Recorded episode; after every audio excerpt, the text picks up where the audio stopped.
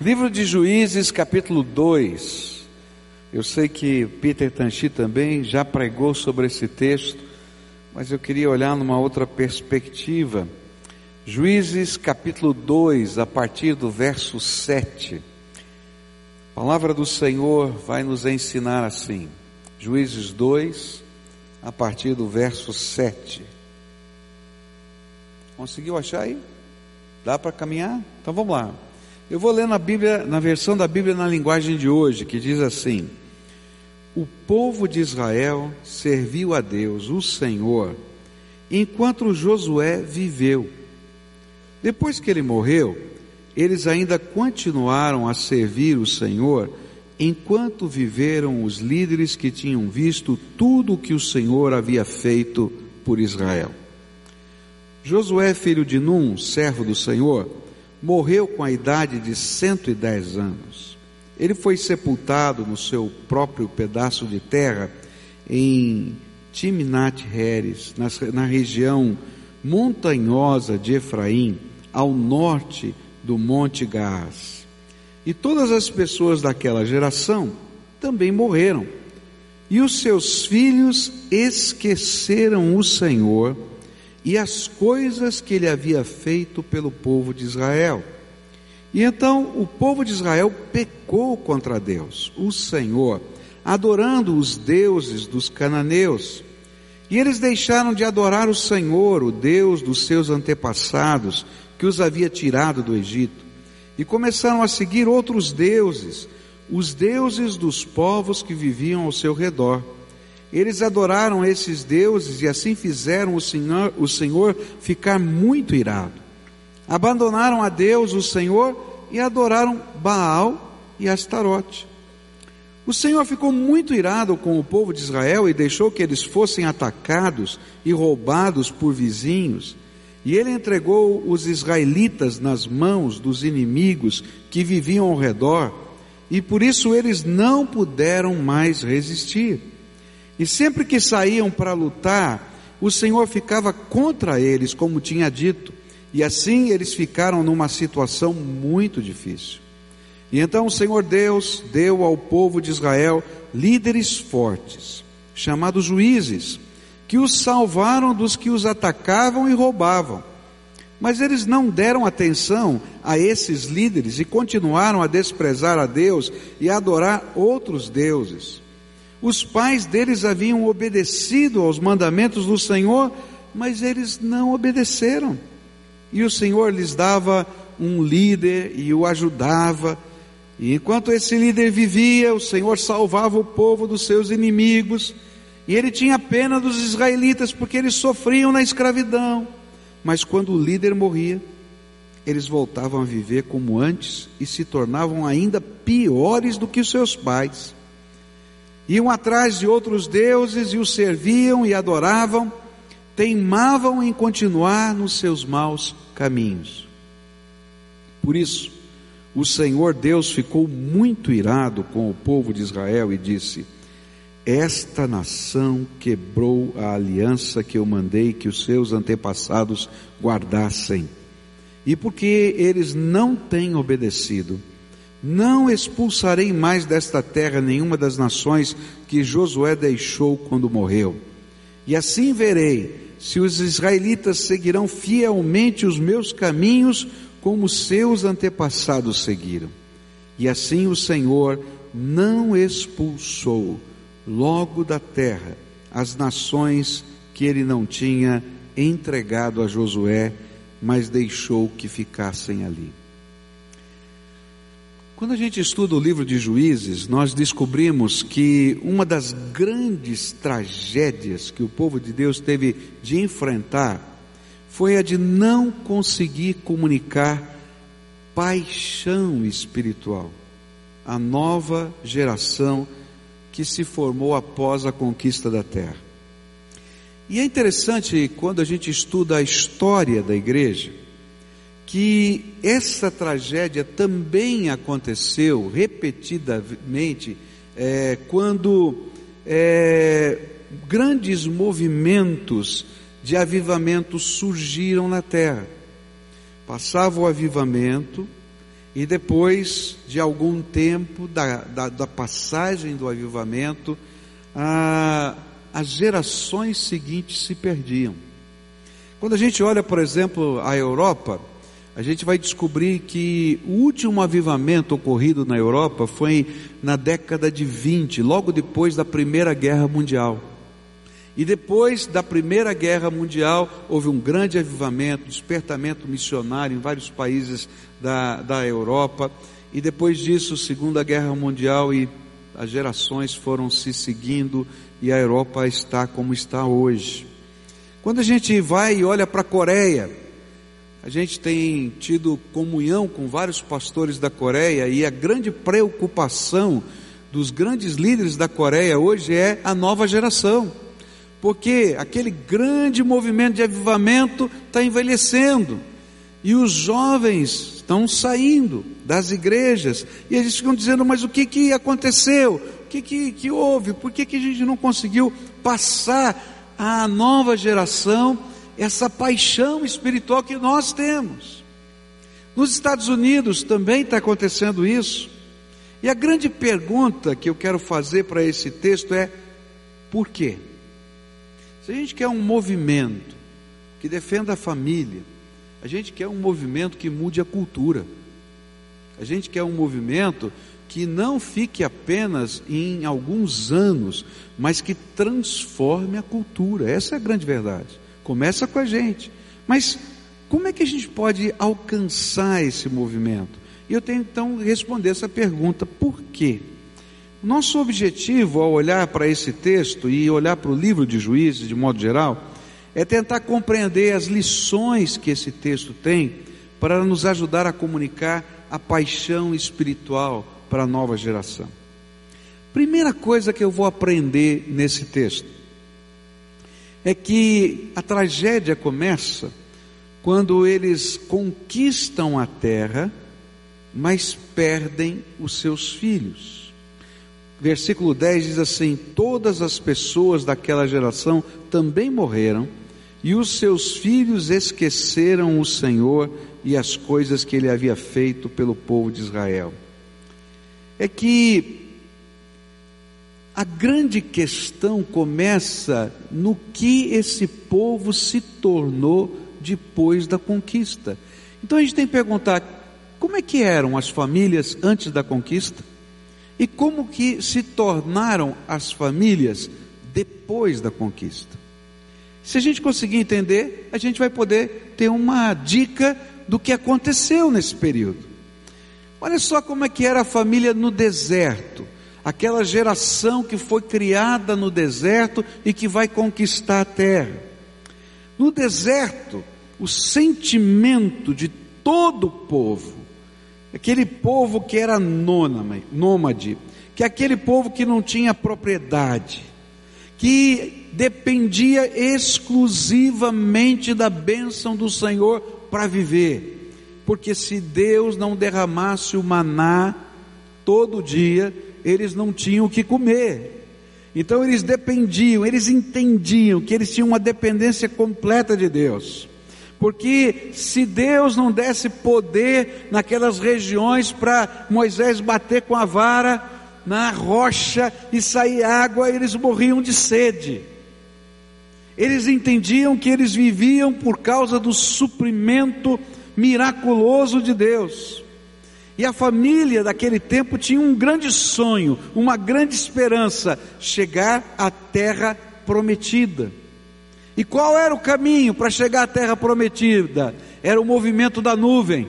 Se a nuvem se movia, eles se moviam juntos, porque a única referência, a bússola daquela família era o Senhor. Qual era a herança que aquela família ia deixar para os seus filhos? Era o Senhor, a única herança que eles tinham. Porque o que, que eles possuíam? Uma tenda? A Bíblia diz que nem sapato eles tinham, não é? Porque Deus fez com que o sapato se preservasse por 40 anos. Você tem um sapato de 40 anos? Já parou para pensar num negócio desse? É isso que está na Bíblia. Mas quando eles entraram na terra prometida, agora eles tinham terras, cidades, instrumentos agrícolas, tecnologias que eles não desenvolveram, simplesmente conquistaram. E eles se tornaram os donos da terra, os senhores do seu mundo. Agora eu sou o senhor desse mundo aqui. E a fé, que era questão de total sobrevivência, se tornara um acessório da vida e não o centro da vida. E a família deixara de ser o que ela era no deserto. No deserto, a família era o referencial da fé, porque todos os dias pela manhã, o pai se colocava na porta da tenda, onde eles moravam, ele ficava na porta, a família inteira em volta. Eu imagino essa cena, os filhinhos entrando pelo meio das pernas para ver o que está acontecendo lá fora, porque tinha uma coisa tremenda que acontecia todo dia de manhã. Moisés saía na direção da tenda do encontro e ninguém queria perder essa cena e todo mundo se espremendo. E quando Moisés entrava na tenda do encontro, no tabernáculo, a Bíblia diz que a glória do Senhor, aquela nuvem chamada Shekinah, descia sobre aquele lugar, e era algo tão impressionante que os pais caíam de joelhos diante da glória do Senhor, e os filhinhos, e as mamães, e todo mundo. Eles eram um referencial da fé. Mas agora, a família deixava de ser aquela que se colocava na porta da tenda para ver a visitação do Senhor, para ser a base militar. Como é que se mantém a conquista? Até hoje os judeus usam essa tática, montam os kibbutz na região de fronteira, e a família é a base militar da defesa da terra e o centro da economia da nação. E agora, a visão da família era conquistar, manter e produzir. Qual era o papel da família? Eles tinham que conquistar a terra, manter a terra, se fixar nessa terra e fazer a terra produzir. E esse era o alvo de vida. Mas, queridos, quando a família perde sua principal missão, que é a formação de valores, e passa a ser o instrumento da conquista, o instrumento da manutenção do status quo, e o instrumento, não é, de você produzir riqueza, então a gente se afasta de Deus. Enquanto os mais velhos ainda estavam vivos, um pouco das histórias do passado conservaram parte da geração. Mas presta atenção, esta agora eram as histórias dos pais e dos avós, não eram mais as histórias miraculosas de Deus na vida daqueles filhos. Eles somente contavam as histórias deles, do passado. As histórias da nova geração eram outras. E a maioria delas, Deus não fazia parte. O que, que tinha nessas histórias? A conquista, a manutenção, a construção do patrimônio, a defesa, a vitória, a economia. E o que acontece quando os valores se invertem? A fé se torna a lembrança de histórias do passado que não tem nada a ver com a minha vida, celebração de ritos que não me tocam o coração. Coisa tremenda é que esse, tá, eh, esse texto da Bíblia está nos ensinando é que eles conquistaram a terra e perderam os filhos. Quando eu olho para a história, eu fico pensando em como ela tem conexões com as realidades que nós vivemos hoje. Qual é o alvo da família brasileira? Fala a verdade. Qual é o alvo da família brasileira? Qual é? Casa própria. O que, que é? É conquistar, manter e produzir. Quais são os nossos sonhos para os nossos filhos? Eu fico olhando assim, qual é o sonho de uma família para os seus filhos? Eu quero a melhor escola para o meu filho. Eu não estou dizendo que está errado você querer a melhor escola para o seu filho, mas se isso é o alvo da tua vida, tem alguma coisa errada. Eu quero a melhor oportunidade para ele enfrentar o mundo competitivo. Eu estou treinando ele só para conquistar. Nós estamos capacitando os nossos filhos para conquistar, manter e produzir. E olha, isso ainda é mais complicado, porque Deus está fazendo uma coisa tremenda no Brasil tremenda no Brasil. Mas que se a gente não entender que tem que haver uma mudança de cultura na família cristã, que essa cultura que a gente está trazendo de fora, tá? Não funciona dentro da nossa vida cristã, não vai haver mudança nessa terra. Por quê? Nós somos, essa igreja é uma igreja centenária, ela completou 100 anos agora, dia 13 de maio. Eu acredito que o fenômeno que nós estamos vivendo dentro dessa igreja deve ser ainda maior em igrejas mais jovens, que não os 100 anos. 70% dos membros arrolados nessa igreja são a primeira geração de crentes. Eu acho que talvez na, na sua igreja esse fenômeno ainda seja maior do que eu estou falando. Ou seja, os primeiros convertidos de uma casa estão aqui nessa geração. Agora, a cultura da família que se converteu, que foi aprendida, que foi ensinada ao longo do tempo, foi esta, não é isso? Conquistar, manter e produzir. E aí a gente se converte e continua ensinando a mesma coisa que os nossos pais ensinaram: conquistar, manter e produzir. O que vai acontecer com a próxima geração? Porque você viveu uma crise tremenda com Deus, o poder de Deus de alguma maneira te alcançou, mas eles não estão experimentando isso. E você está repassando os mesmos valores. E o, pior ainda, na nossa igreja nós temos 7.500 membros, sendo que cerca de 5 mil desses são adolescentes e jovens. 7.500 membros aqui na sede sendo que 5 mil são adolescentes e jovens, e esses adolescentes e jovens, 70% desses 5 mil, 3.500 aproximadamente, são os primeiros crentes da família, os seus pais não são, não são convertidos. Você está entendendo? Se nós não entendemos a mudança que tem que acontecer radical dentro da nossa casa, nós que somos os primeiros, não vai haver segunda geração. Consegue entender o que eu estou falando?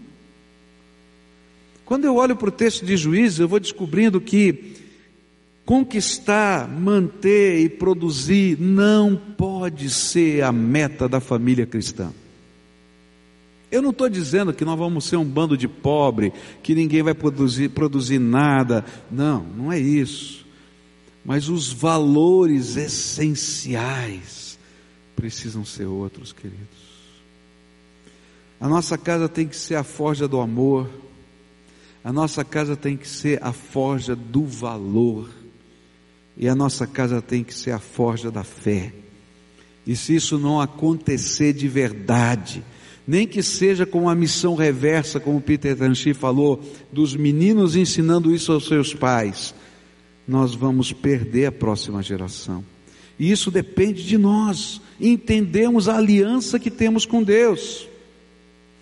Uma das coisas mais preciosas é que a gente imagina que o passar o valor da fé para a nova geração é levá-los à igreja.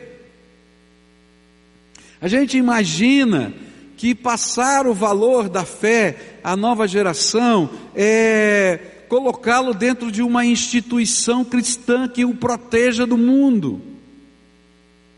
Mas Passar o valor da fé é quando a gente pode experimentar com eles o poder de Deus. Eu sou pastor, creio os meus filhos dentro da igreja, eu acho que não tem é, uma criança que conheça mais de igreja do que filho de pastor. Porque a gente vem, não é? para a igreja e aqui passou a ser a casa dele, né? Eu me lembro quando o Michel era pequenininho e a gente tem cantina aqui na igreja, né? Um lanche para o culto, antes do culto, depois do culto, e tem uma regra: a cantina fecha, não é? Na hora do culto, porque aquele momento é um momento de culto, não é?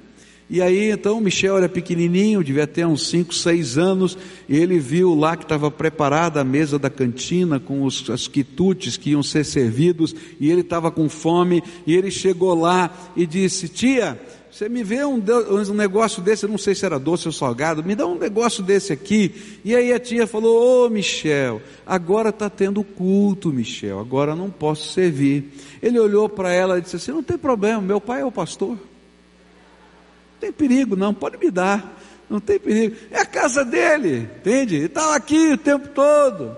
Mas, queridos, isso não faz a nova geração conhecer o poder de Deus. E aí o Michel começou a crescer. E quando chegou a adolescência, eu estava preocupado com o Michel. Como qualquer pai, você também fica preocupado com seu filho, porque essa é uma fase de contestação. E a gente vai ter que construir os valores da vida, não é? E ele vai ter que construir os seus próprios valores da vida. E eu me lembro de um dia que nós chegamos em casa, eu estacionei o carro na garagem e naquele momento sozinho com ele, eu abracei e, e disse assim: Filho, eu quero te contar algumas coisas que são muito particulares minhas. E eu queria que você pudesse conhecê-las. Eu não conto dessas coisas para muita gente, mas eu queria contar para você. E ele ficou todo animado. Pô, meu pai vai contar os segredos, né? E eu comecei a contar algumas histórias minhas com o poder de Deus. Como eu conheci os milagres de Deus, os dons de Deus, as manifestações de Deus na minha vida, que tinha sido mais ou menos quando ele tinha, que eu tinha a idade dele, um pouco menos ou um pouco mais. E quando eu terminei de contar, eu disse assim: Filho, você conhece tudo da Bíblia, você conhece tudo da igreja, mas eu tenho uma tristeza porque você ainda não experimentou essas coisas. Ele ficou com o olho arregalado. E tem um segredo, um segredo que eu quero dizer para você. Deus quer te dar essas coisas, mas você tem que buscar. Você tem que querer e tem que buscar. E quanto mais você buscar e buscar com intensidade, Ele vai derramar sobre você. Eu conheci o meu filho, eu sabia que a coisa que mais move o coração do meu filho é desafio. E eu estava dizendo para ele: olha, tem uma coisa que eu não posso te dar, você tem que conquistar, vai atrás.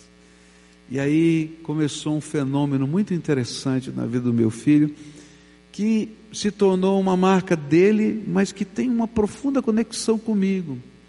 Ele começava a descer com o violão dele todo dia, sabe onde? na garagem, naquele lugar que a gente tinha conversado. E ali sozinho ele começou a buscar o poder de Deus, a graça de Deus, as manifestações de Jesus. E coisas tremendas de Deus começaram a acontecer na vida dele. Está entendendo? Tão fortes e tão poderosas que quando Deus começou a falar com ele sobre o chamado, e eu tinha uma preocupação, porque ele é filho de pastor, e às vezes o filho do pastor ele está tão envolvido no processo que o chamado é quase que um, uma carreira familiar. Não é verdade? E eu disse: tá bom, filho, se Deus te chamou, maravilha, que Deus te abençoe, mas você vai fazer uma faculdade. Depois que você terminar a faculdade, se você continuar nesse projeto, você vai para o seminário. E ele era um menino muito obediente, muito bom. E ele veio numa conferência aqui nessa igreja, quando o Ben Wong, alguns de vocês conhecem, um pregador da China, veio aqui.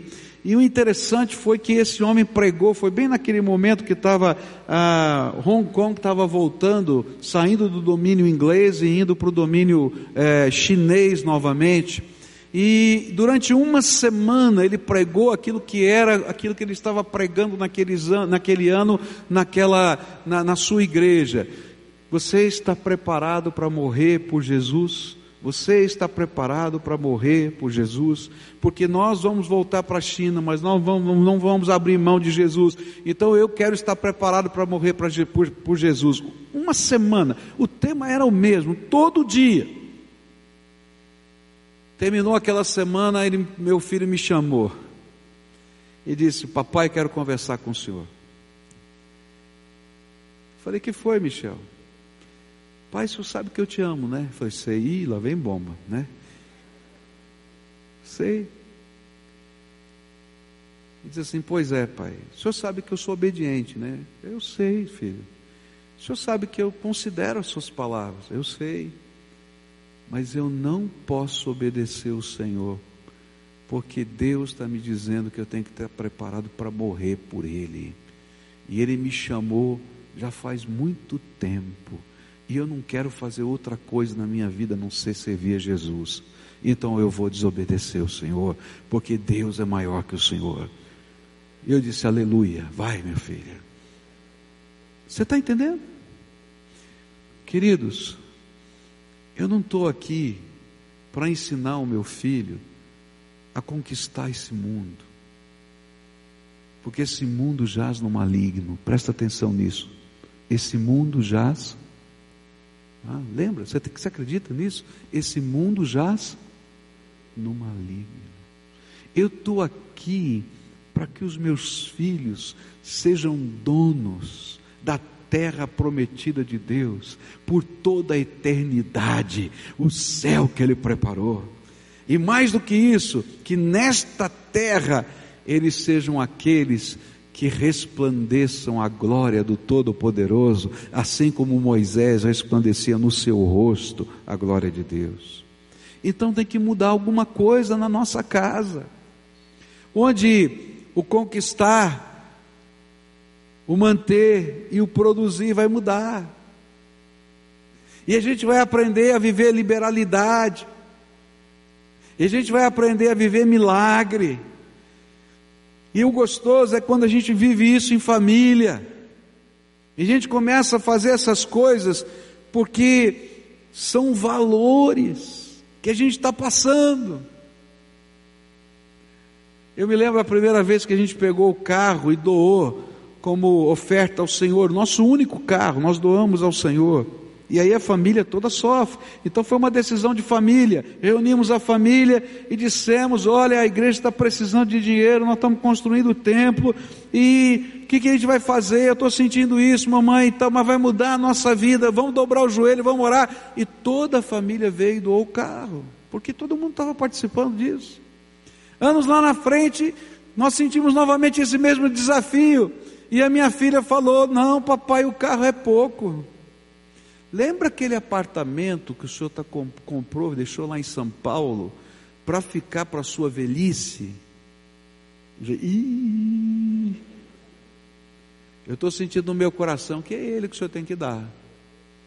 E aí a gente começa a orar, minha esposa, meu filho, todo mundo, na mesma coisa, assim, papai, é o apartamento. Sua aposentadoria já vai. E aí eles vêm junto com a gente, entregam.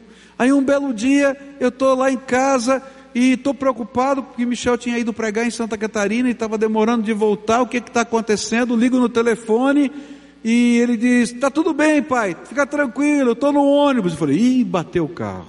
O que, que aconteceu? Você está bem? Tem algum problema? Ele falou: Não, pai, está tudo em paz, fica tranquilo, está tudo ótimo. Eu já estou chegando, a gente conversa.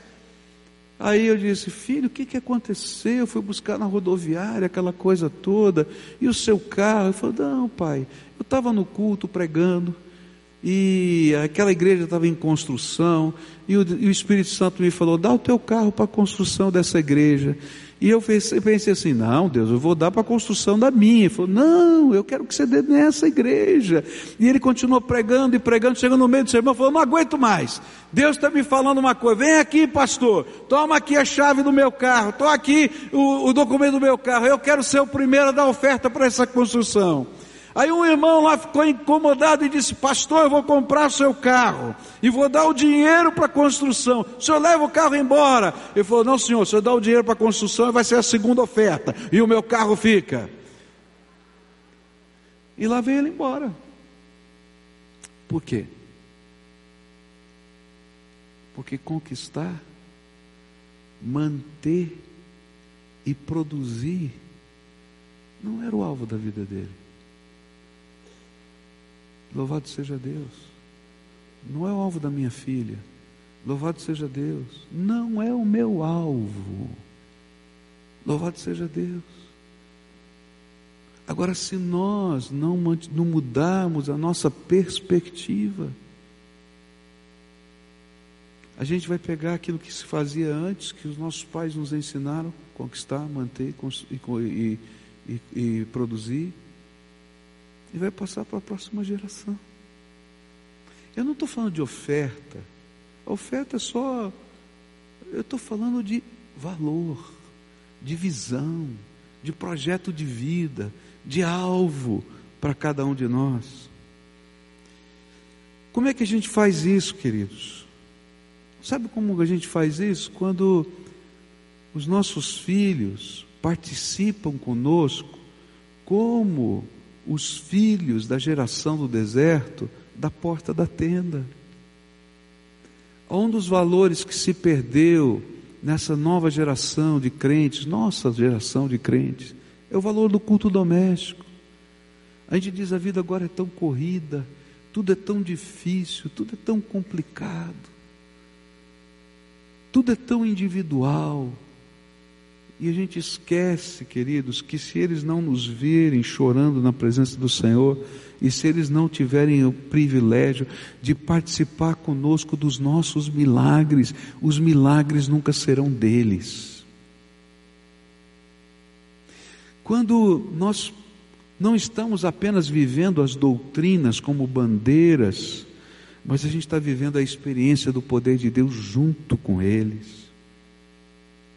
Quando a gente valoriza a casa do Senhor, queridos, a casa do Senhor não é um lugar de espetáculo e conforto. A casa do Senhor é o lugar da congregação do povo de Deus que se une e se aparelha para o serviço do Senhor. Quando a gente valoriza o dia do Senhor, queridos, por que, que Deus queria que aquele povo separasse um dia para Deus? O dia do Senhor hoje não é mais dia do Senhor, é dia do que você quiser, mas não é dia do Senhor. É dia do piquenique, do futebol, da coisa. Eu não estou dizendo que você não tenha que ter lazer, mas esse valor de que esse dia eu consagro ao Senhor, é para a glória de Deus. Passou. E então, o domingo passou a ser um eventozinho, um cultozinho, uma coisa qualquer. A gente não separa aquele tempo para o ministério, para o serviço, para a alegria, como consagração ao Senhor. Eu sei que tem muita gente que vai achar que eu sou do Velho Testamento, que eu sou do quê, mas por que, que Deus criou esses valores? Queridos, nós precisamos ensinar os nossos filhos a servir juntos. Você quer ver uma coisa tremenda? Se você é voluntário em alguma coisa, seja que coisa for, leva o teu filho junto para ajudar. Você vai fazer ação social, vai construir uma casa para um pobre, dá um martelinho pequeno para ele, vem, vem ajudar a bater prego com o papai, porque a gente está fazendo uma casa para alguém que não tem casa. Você vai ver que isso nunca mais vai sair da cabeça dele. Olha, nós vamos abençoar aquele trabalho. Você vai ser meu ajudante. Nós vamos estar junto.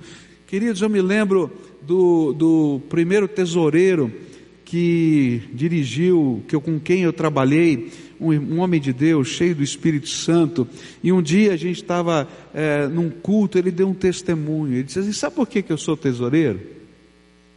Porque o meu pai era tesoureiro da igreja tal.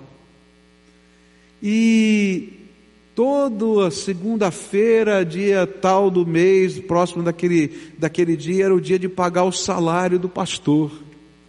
E o papai então me chamava, e eu era ajudante do papai. Ele contava o dinheiro das ofertas do domingo, ele juntava tudo, e a primeira coisa que ele fazia naquela segunda-feira era separar o envelope, colocar direitinho, e ele dizia: Você vai comigo, nós vamos entregar o salário do pastor. E ia me dizendo: Olha, quão importante era aquilo, porque aquele era o homem de Deus, que aquilo era. E quando o filho ia lá, ele que entregava, o filhinho que entregava o salário do pastor. Ele disse assim: Agora a minha igreja precisa de um tesoureiro. E eu me lembrei do meu pai, e eu lembrei com quão zelo ele fazia, eu dizia assim: Eu quero fazer igual o meu pai, ser um homem que zela pela casa de Deus e zela pelos homens de Deus. Esse já foi um tesoureiro diferente. Que ele não estava preocupado com as coisas, ainda que ele fosse um excelente economista, administrador, mas ele estava preocupado com pessoas, porque o papai tinha ensinado um valor diferente. Você está entendendo? Segunda coisa que esse texto me ensina. A Bíblia diz que eles construíram uma economia forte, mas perderam os seus valores. Quando o foco deixa de ser a fé, e a Bíblia ensina isso: buscai primeiro o reino de Deus e a sua justiça, e todas as outras coisas vos serão acrescentadas. Mas quando o foco deixa de ser a fé, e passa a ser a terra a primeira coisa, nós começamos a flexibilizar os nossos valores. Por isso, aqueles homens daquela geração conseguiram construir uma economia forte, mas sem levar em conta as ordens de Deus. Ou melhor, eles flexibilizaram os valores que o Senhor havia lhes dado. Capítulo 2, versículos 1 e 2 de Juízes diz assim: O anjo do Senhor foi de Gilgal a Boquim e disse aos israelitas: Eu terei, tirei vocês da terra do Egito e os trouxe à terra que havia prometido aos seus pais.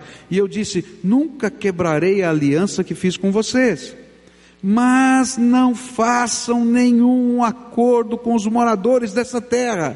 Pelo contrário, derrubem os altares deles mas vocês não fizeram o que eu disse, e em vez disso, vejam o que vocês fizeram.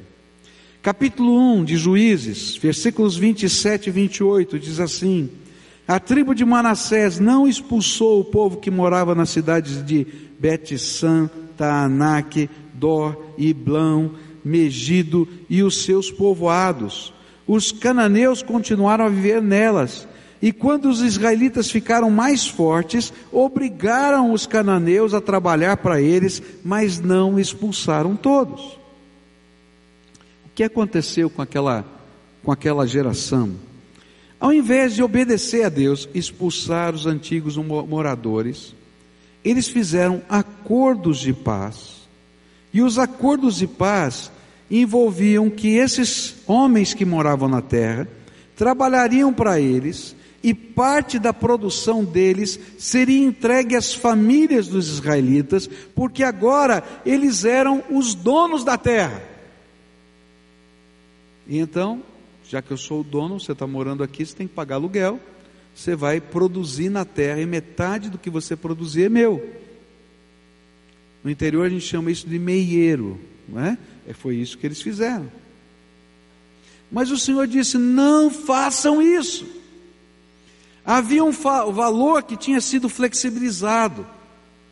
E queridos, toda vez que os nossos valores e princípios são flexibilizados, no decorrer do tempo, nós colheremos o fruto da nossa infidelidade. O valor que eles estavam ensinando aos seus filhos era que a economia vale mais do que Deus a grana, a vida profissional, a sua carreira vale mais do que Deus. Tem pai que dá de castigo para o filho não ir na igreja porque a nota baixou. Eu não estou brincando, estou falando sério. Ah, você não pode mais ir no grupo de adolescentes porque você está mal na escola. O que, que você está ensinando para o seu filho? O quê? Olha, eu acho melhor você dar um tempo na igreja, você vai entrar na universidade, você tem que fazer vestibular. Então agora você pode faltar, fica estudando, vai lá e tal. O teu foco é outro agora. O que você está ensinando para o teu filho? O que, é mais importante? Você está entendendo? O que eles fizeram? Diz assim: olha, Deus mandou destruir tudo, mandar todo mundo embora. E os pais pensaram assim: para que eu vou ficar trabalhando na terra? Eu sou o dono da terra, eu fico aqui administrando, eu boto esse povo para trabalhar. Olha, o meu jeito econômico é melhor que o de Deus. Eu vou conseguir muito mais rápido. Mas, quando a gente flexibiliza os valores, o que acontece? Deus vai cobrar infidelidade. E Deus sabe porque Ele colocou essa regra. Se a nossa vida, se as nossas decisões, se a maneira como fazemos os nossos negócios não refletirem o maior valor da nossa fé, buscar primeiro o reino de Deus, então a próxima geração não conhecerá o Senhor das nossas vidas, pois ele já deixou de ser o primeiro na nossa vida, e o que sobrou são as celebrações e os ritos de uma fé que não mais determina as razões da nossa vida. Se a minha fé não determina a maneira como eu falo com as pessoas, se você é estúpido com as pessoas, como eu trato as questões preponderantes da vida, como tomo decisões políticas. Gente, isso é muito sério. Não votem em qualquer um, não. Você tem que saber o que a política por trás dessas pessoas vai produzir nessa nação. E se você não levar a sério isso, você está construindo a desgraça, não só para a nossa geração, mas para a futura. Se as nossas decisões econômicas, sociais, comunitárias, não tiverem embasado nos valores da nossa fé, sabe o que sobrou? O rito. E a fé se foi. A minha pergunta é: como a sua fé tem determinado os valores da sua vida, as decisões da sua vida? Porque, queridos, os seus filhos estão vendo isso. E vou dizer: se você é a primeira geração, os seus pais estão vendo isso. E eles vão ter que aprender. Como você contabiliza os seus negócios, os lugares que você frequenta, as palavras que você fala, a sua sexualidade, a sua agenda, o seu tempo, o seu dinheiro. São estas coisas que revelam quem você busca em primeiro lugar. São estas coisas que dizem onde está a sua paixão.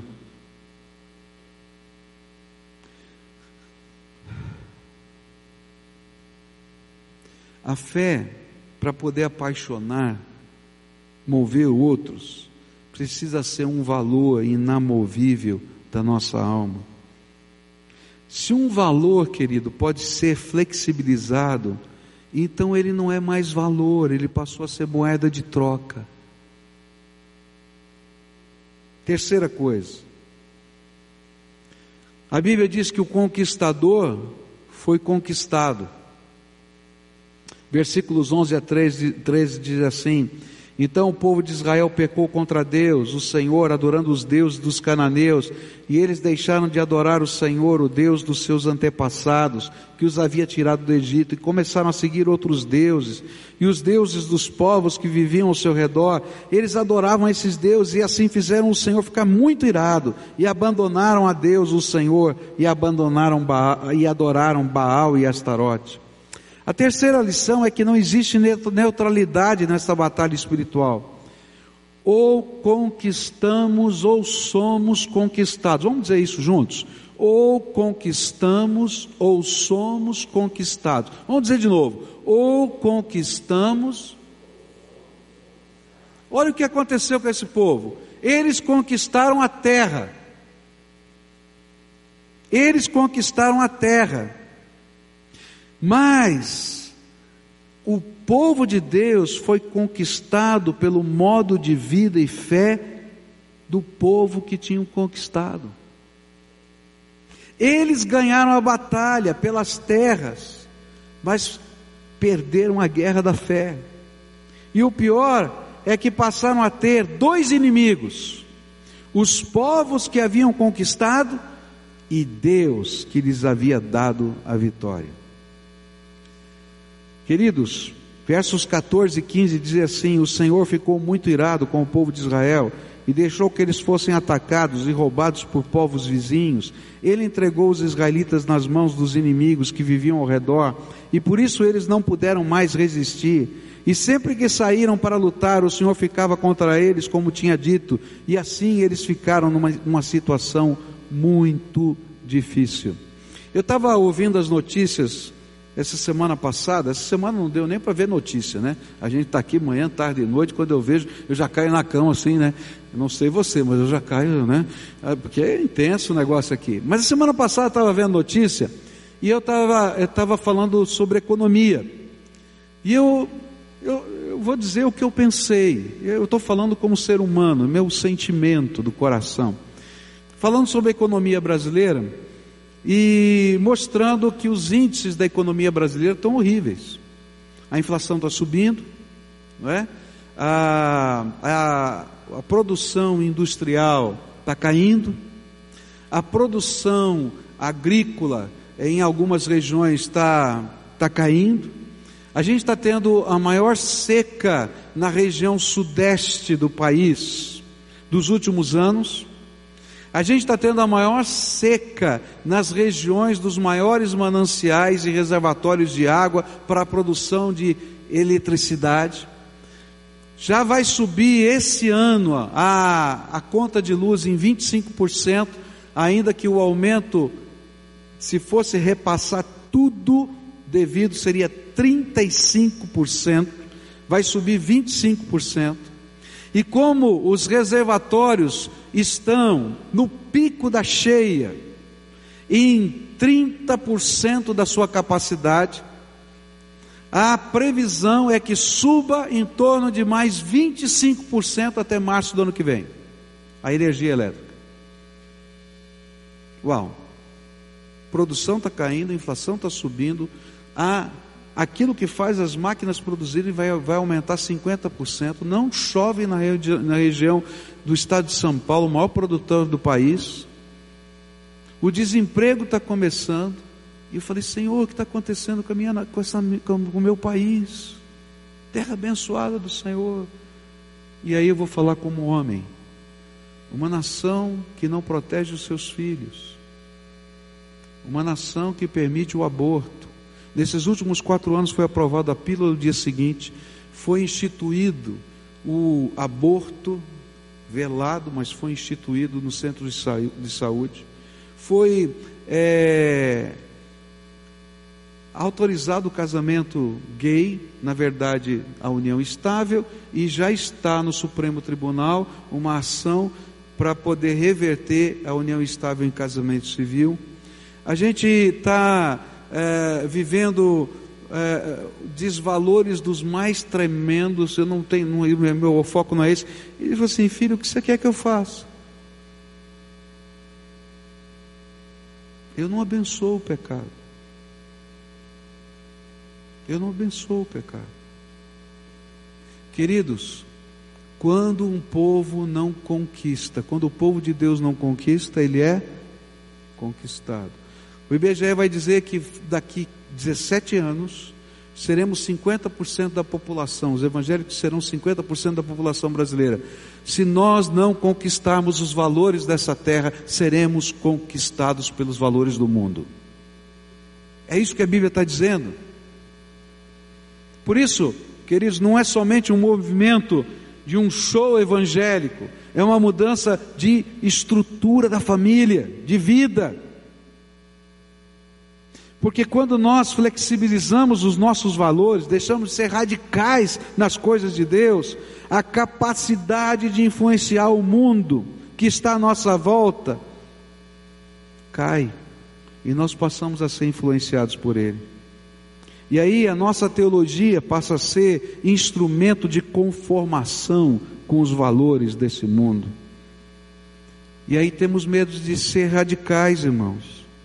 Eu gosto de uma frase de Martin Luther King. Ele diz assim: um dia um jornalista perguntou para Martin Luther King, Dr. King, o senhor não acha que o senhor é um radical? E ele respondeu o seguinte: Meu filho, o mais importante não é saber se eu sou ou não sou radical. O mais importante é saber no que cada um de nós é radical. Que palavra sábia.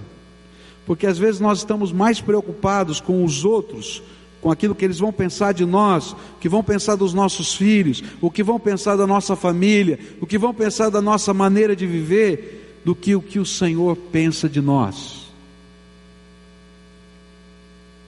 E queridos, quando a gente não coloca o Senhor em primeiro lugar, Baal e Astarote, Baal e Azera assumem o lugar. É interessante quando a gente estuda essas duas divindades.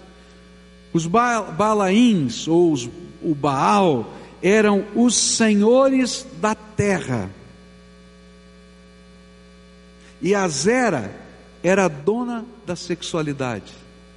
Queridos, quando a gente não serve ao Senhor em primeiro lugar, ou a gente está servindo a economia, ou está servindo o prazer.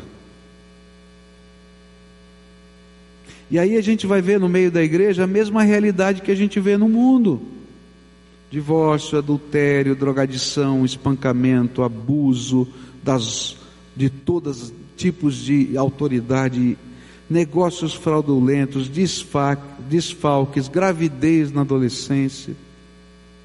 Porque a gente não é capaz de passar, passar a paixão espiritual, porque a gente vive na área dos valores uma hipocrisia.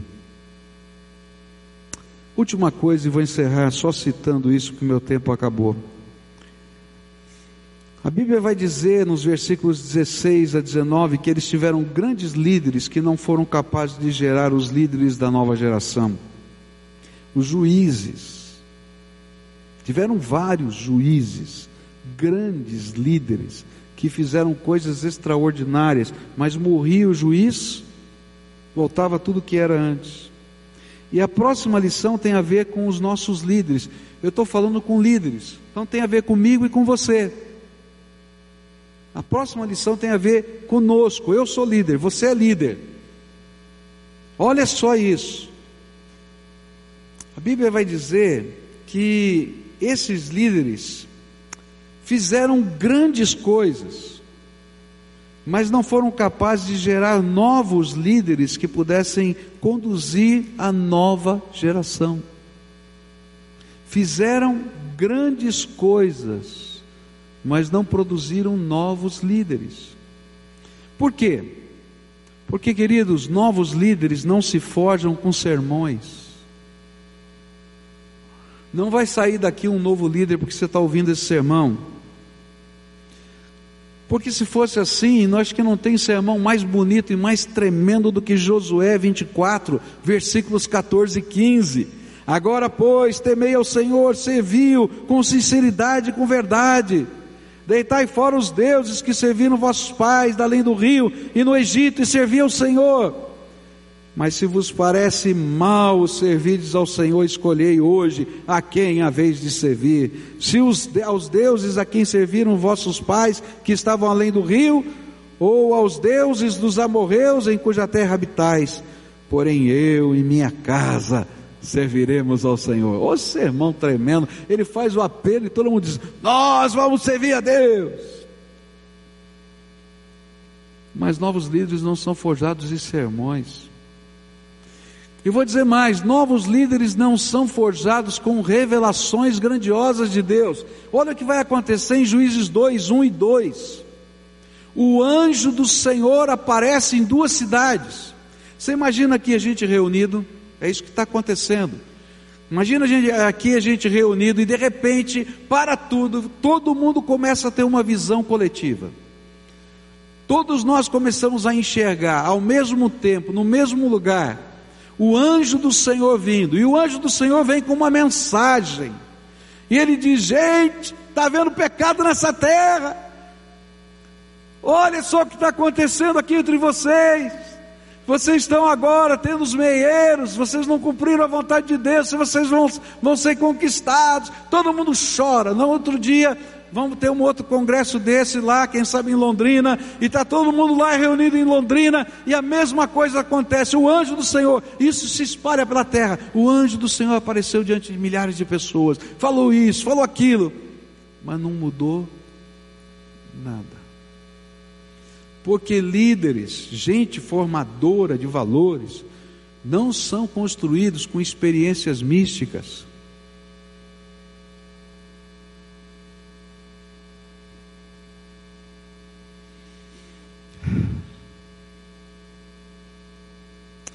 Aí surgem os juízes, e os juízes são líderes fortíssimos que conquistam a terra.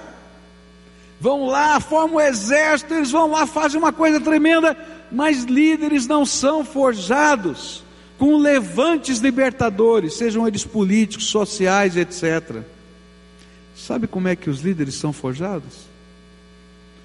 Na porta da tenda de um mentor, como Moisés fez com Josué.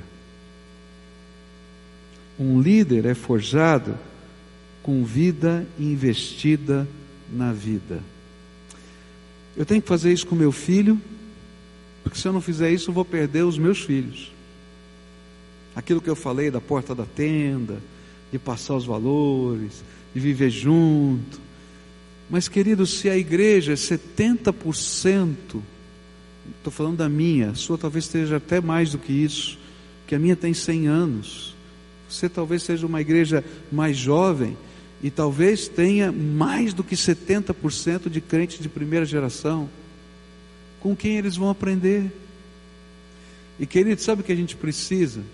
De homens e mulheres cheios do Espírito Santo que façam da sua vida um instrumento de mentoria de valores na vida do outro.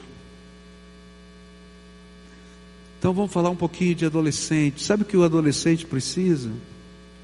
Adolescente precisa sentar ao seu pé, aos seus pés, jogar ping-pong com você, junto com seus filhos, e de repente a sua casa virar o point da moçada, dá trabalho.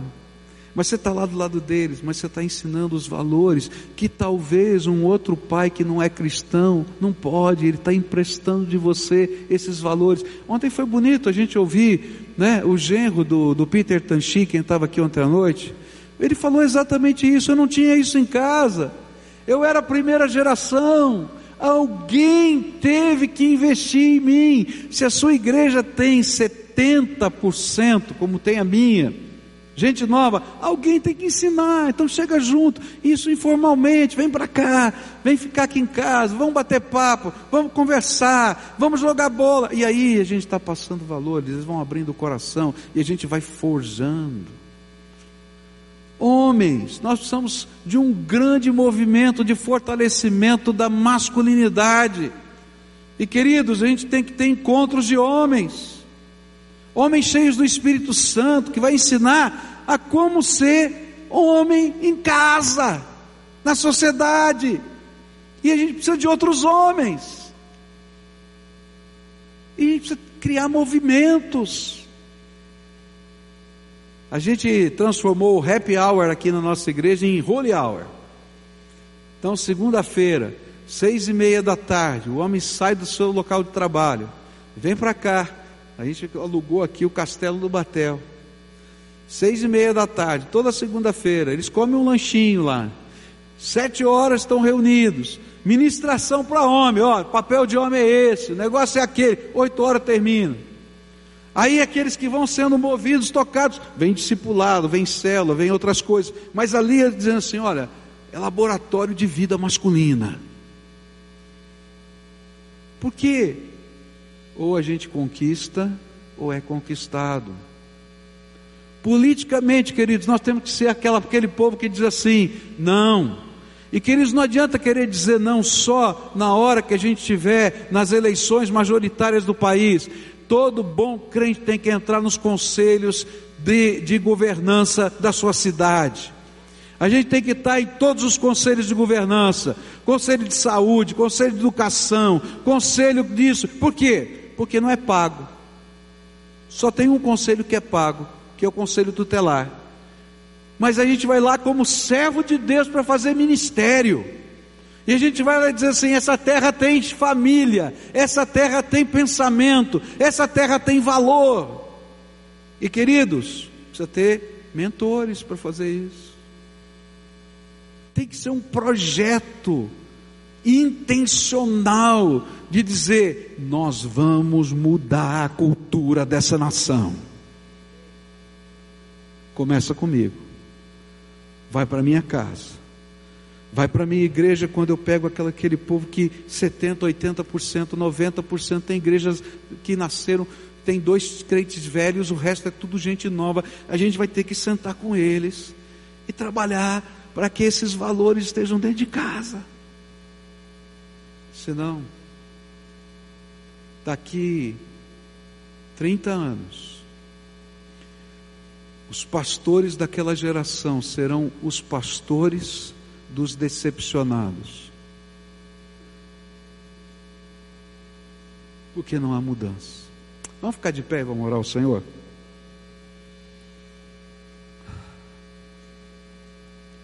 Eu creio na mudança. Você crê? Eu creio. Eu sinto de Deus um chamado. E por isso que esse movimento está aqui. Agora, o que eu queria que você entendesse que esse movimento não é um negócio para a gente fazer festa. É para a gente carregar a bateria, voltar para o lugar onde Deus nos colocou e ser aquele inconformado que diz assim: vai mudar, vai mudar. O primeiro que vai mudar sou eu. A minha casa vai mudar. Os meus valores vão mudar. Esse negócio de conquistar, manter, não é? e produzir, não vai ser, não estou dizendo que você vai ser pobre, que não vai, não é isso não. Até o evangelho que está sendo pregado é conquistar, manter e produzir. Em muitos lugares só fala de prosperidade.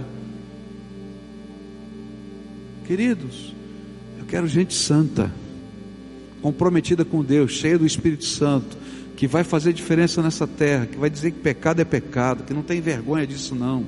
Que se for perseguido vai ser, mas aquela gente santa faz o Império Romano cair, porque eles entraram em todos os lugares e a cultura de Roma cai. Está entendendo? É possível. Você acredita? Você acredita? Então quem vai ser o primeiro nessa história? Eu. Eu. Eu e minha casa. Eu e minha casa serviremos ao Senhor. Pai querido, em nome de Jesus, aquilo que nós falamos é tão maior do que a nossa capacidade. Quando eu olho para isso, Pai, eu fico pensando, é grande, Pai, é muito grande. Mas eu fico pensando que quando aquele teu povo chegou e espiou a terra e viram os gigantes, e viram as muralhas de Jericó, eles pensaram a mesma coisa: é grande, Deus é muito grande. E o Senhor se entristeceu, porque grande é o Senhor, grande é o Senhor. Não tem gigante maior que o Senhor, não tem muralha maior que o Senhor. Grande é o Senhor, grande é o Senhor. E precisou morrer uma geração inteira para eles dizerem: grande é o Senhor. Ó oh, Pai, eu quero dizer: grande é o Senhor hoje e quero crer e quero tomar parte desse santo movimento. Eu não sei como, eu não sei de que jeito, mas eu estou aqui, Senhor. Usa a minha vida, usa a minha vida, Senhor. Quero começar na minha casa, quero começar com a minha vida, mas usa a minha vida, porque grande é o Senhor, grande é o Senhor, grande é o Senhor. E eu sei, Senhor, que esse povo aqui é teu povo. Líderes, homens, mulheres, jovens casais estão aqui. Alguns solteiros, louvado seja o teu nome por eles, porque com gente assim, gente simples, com gente assim, gente que olha para suas mãos e não pode nada, com gente assim, gente que olha para cima e crê no teu poder, o Senhor fez no passado, faz hoje e fará por todo o tempo a tua obra dessa terra. Então, Senhor, tu que és grande, pega nós que somos pequenininhos revela a tua glória no Brasil, revela a tua glória na minha casa, revela a tua glória na minha vida, porque eu creio, eu creio, eu creio e quero fazer parte desse santo movimento. Em nome de Jesus. Amém. Amém.